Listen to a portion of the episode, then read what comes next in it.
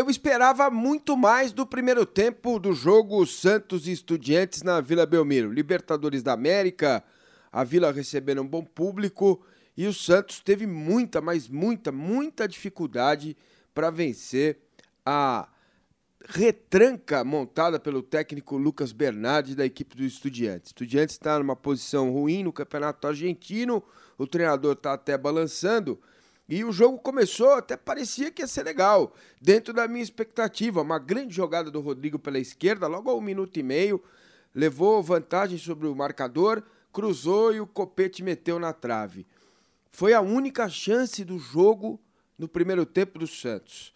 E depois, claro, saiu o gol no final do primeiro tempo, que isso pode dar um colorido diferente para a segunda etapa. É, claro que sim, mas o Santos teve muita dificuldade para jogar. O Estudiantes muito lá atrás, três zagueiros, os dois alas voltando, fazendo linha de cinco, mais outra linha de cinco na frente, mais o presidente, mais todos os especialistas, isso, aquilo, e lousa e mariposa. Mas impressionante a falta de movimentação do meio-campo do Santos.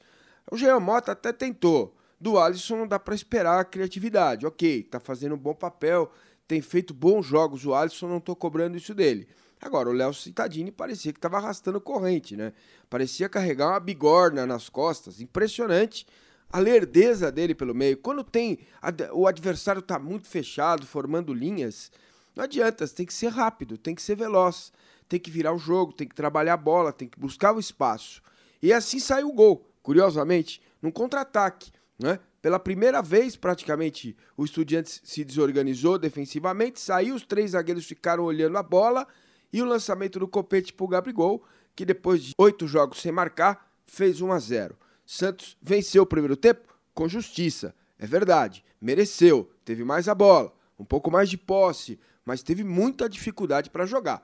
O Jair precisa pensar no meio-campo mais criativo para fazer com que os jogadores de ataque, tanto o Gabriel como o Rodrigo e até o Copete, vá lá, né, para que eles possam ter mais oportunidade. O meio tem que funcionar, o meio tem que jogar. E o segundo tempo foi melhor mesmo, de fato. Logo aos cinco minutos, o Jean Mota bateu uma falta com precisão, longe, de frente para a defesa adversária.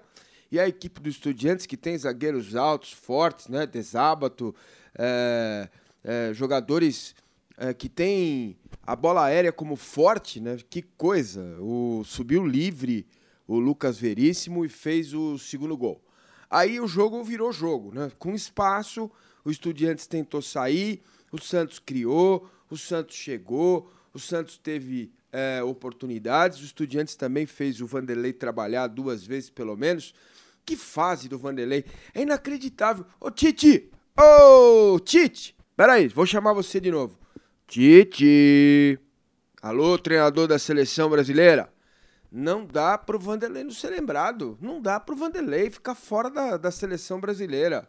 Ah, mas tem outros goleiros bons? Tem também, claro que tem. Tem o Fábio, tem esse, tem aquele, tem aquele outro, tem o Cássio. Ok, mas o Vanderlei tá jogando isso que tá jogando há muito tempo. Então eu não entendo como que ele não vai para a seleção. O Vanderlei tem que ir para a seleção. Bom jogo do Santos, principalmente Dodô e Rodrigo no primeiro tempo. É, o jogo no primeiro tempo o Santos não conseguiu jogar, o Citadini melhorou na segunda etapa quando teve mais espaço, né? É, a defesa do Santos firme, o Jair aos poucos vai dando uma cara para o time. O Rodrigo é diferente, esse menino é muito diferente. Que atuação! Jogo de Libertadores contra os Estudiantes. Ok, tudo bem, o Santos estava numa posição boa na tabela, mas é, a gente tem que colocar isso é, é, é em pauta, né? E até eu estava acompanhando a transmissão da Fox, o Fábio Sormani reclamou da substituição do Rodrigo, ele vem sendo substituído, mas aí o departamento de fisiologia, alguém do Santos deu informação para ele, da assessoria de comunicação, uma informação que eu não tinha e acho interessante passar para vocês, que alguém da fisiologia eh, disse que o Rodrigo ainda está com os músculos se formando. E, e, e, ele é um menino ainda, ele está se formando ainda como atleta. Eh, isso faz parte, a gente sabe que um jogador de futebol atinge a maturidade física com 23 anos. Né? Daí para frente ele começa a decair. Claro, vocês entenderam. Vai 23, 24, 5, aí vai decaindo. Entendeu? Então, fisicamente, tá certo o Jair. Não tem que arriscar, não tem que deixar um jogador que pode estourar daqui dois, três anos, acabar a carreira dele, né? Por causa de, de um jogo que estava já 2 a 0 quase resolvido. E mesmo que não tivesse, se a fisiologia, a preparação física, a saúde é mais importante, se eles estão determinando que o Rodrigo não pode jogar 90 minutos, ponto final, não falo mais sobre isso. Vitória importante do Santos, deixa eu dar uma olhadinha aqui na classificação para ver como é que ficou a situação no grupo do Peixe. Santos venceu 2 a 0, como dissemos há pouco, né? Paulo Massini, sua besta.